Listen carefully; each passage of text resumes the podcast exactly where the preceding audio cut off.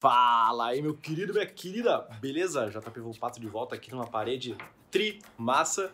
E eu tava pensando aqui, refletindo um pouquinho sobre a minha questão organizacional. O quanto eu presto atenção nos detalhes, nas sutilezas, nos pequeníssimos detalhezinhos que no final fazem toda a diferença quando a gente se trabalha com algum projeto que envolve uma certa complexidade, correto?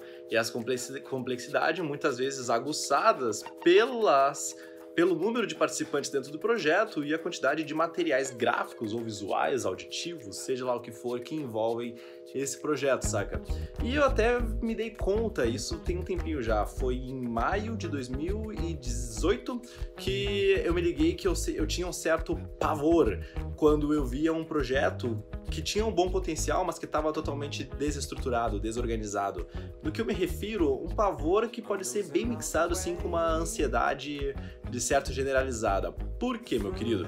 Minha querida, eu passei pela experiência de ir com o Felipe Marques lá pro interior do não, interior não, pro litoral do Rio Grande do Sul, meio que numa serra, assim, numa montanha, participar de um projeto em que eu ia gravar. Só que o projeto não estava tão bem estruturado assim, não estava bem definido, era só a ideia de um projeto que a gente ia colocar em prática, sabe? E aquilo, por mais que eu estava engajado naquele projeto, aquilo acabou me gerando uma certa, um certo medo, justamente por experiências do passado, por eu já ter lidado com projetos que envolvessem certa complexidade, mas que seus integrantes não tinham uma clareza, uma clareza tão boa assim em relação ao projeto em si, que aquilo acabou acarretando numa frustração, sabe? E claro, a gente só pode se frustrar quando a gente espera algo. Eu tava esperando ver aquele projeto bem sucedido, não o do Felipe, o que eu tive a minha experiência no passado, sabe?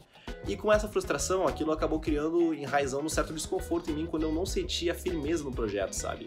E não que eu não sentia nesse como o Felipe.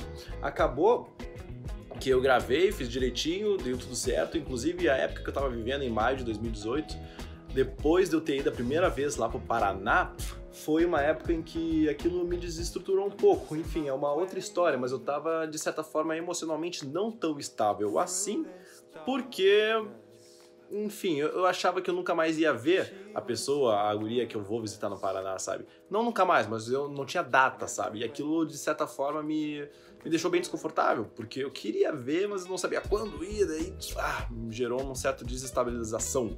E como eu gosto sempre de ser transparente, bem honesto com o Felipe, ele me deu vários conselhos aí que eu consegui me reestruturar logo mais. Inclusive, maio, logo mais, entre maio e junho, era um friozão lá no Rio Grande do Sul, sabe?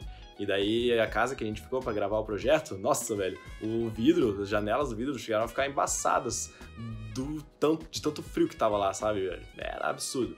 Mas enfim, voltando ao projeto, brother, eu identifiquei isso, sabe?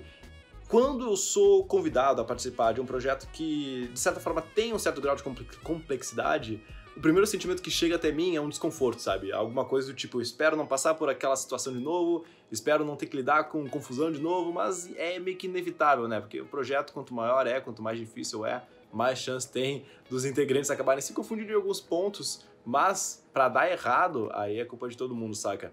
Eu tento dar o meu máximo, tanto que acho que de toda a equipe FM, assim, na Superboss, eu, eu devo ser o cara que sou mais não noiado ou pirado, mas de certa forma uh, focado em organizar os arquivos. Tanto que, para ter noção, irmão, a gente tem o, o compartilhamento de arquivos da Superboss na plataforma virtual, tem mais de 3 teras de vídeos armazenados lá, sabe?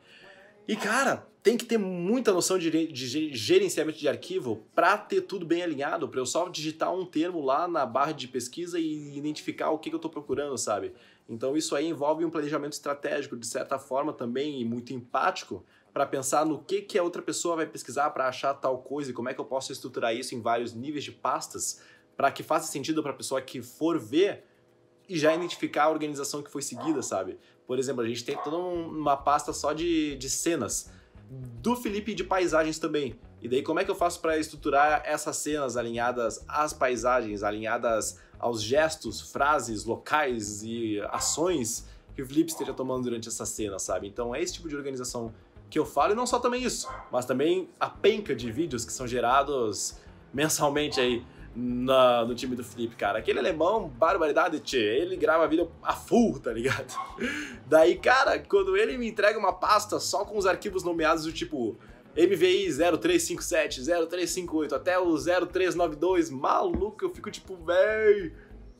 Caramba, é um desafio, sabe? Tanto que eu sempre comento, basta, tem a oportunidade de organizar os arquivos já, já quando tu grava, já poupa o meu tempo e o teu, porque eu tenho ainda que assistir o vídeo para saber do que, que ele se fala, né?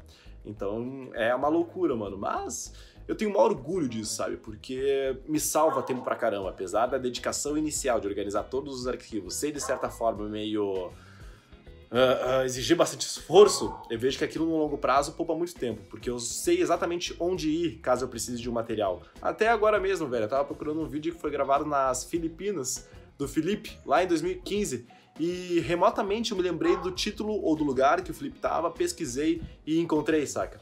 Não encontrei o projeto de edição que eu tinha criado em 2016, mas encontrei o vídeo. E com o vídeo eu posso recriar o projeto de edição, então tá tudo certo, sabe? Então é mais essas questões organizacionais que eu vejo que salvam a minha vida, a do time também, e que facilitam bastante os processos dentro de um projeto complexo. Como, por exemplo, a Jornada da Maestria, sabe? A, aquela série de quatro vídeos que antecede as inscrições da Mastery Academy, que é um dos nossos cursos privados, que só abre uma vez por ano. Aquele tipo de projeto é, sim, algo que envolve aí cerca de 8, 10 pessoas que precisam ter ciências do ciência do local de arquivo que cada uma precisa, sabe? Quando vê um precisa de uma introdução, outro precisa de uma capa de um vídeo, outra precisa de um áudio, tá tudo lá organizado. Eu tento dar o meu melhor, às vezes eu falho, claro, quem nunca, mas barra, mano, facilita pra caramba. Então é isso, velho. Uma auto reflexão aqui sobre organização e o quanto isso já facilitou os processos dentro de um projeto, alinhado também ao medo que eu tenho de um projeto fracassar. Porque eu sinto também que é uma. É um, é desperdício, não, um investimento não tão eficaz de tempo da minha parte, dos integrantes envolvidos, e que, ah, mano, eu vejo que se não tá tão alinhado assim, se não tá tão estruturado, eu também perco o tesão na hora de participar de um projeto, sabe? Porque daí eu, vejo que não tem firmeza. E daí isso já me provoca, tipo, um certo. Uma, um certo receio de, bah, será que vai dar certo ou não? Tento focar sempre de que vai dar, tento dar o meu melhor, assim como eu dei lá em maio. E apesar do projeto não ter vingado, tanto que eu tive aquela experiência no passado quanto esse em maio, eu me mantenho aberto, resiliente e disponível para qualquer toda e qualquer oportunidade que for aparecendo aí no meio do caminho. Porque o que eu faço, brother, ele não tem como dar 100% certo todas as vezes. Beleza?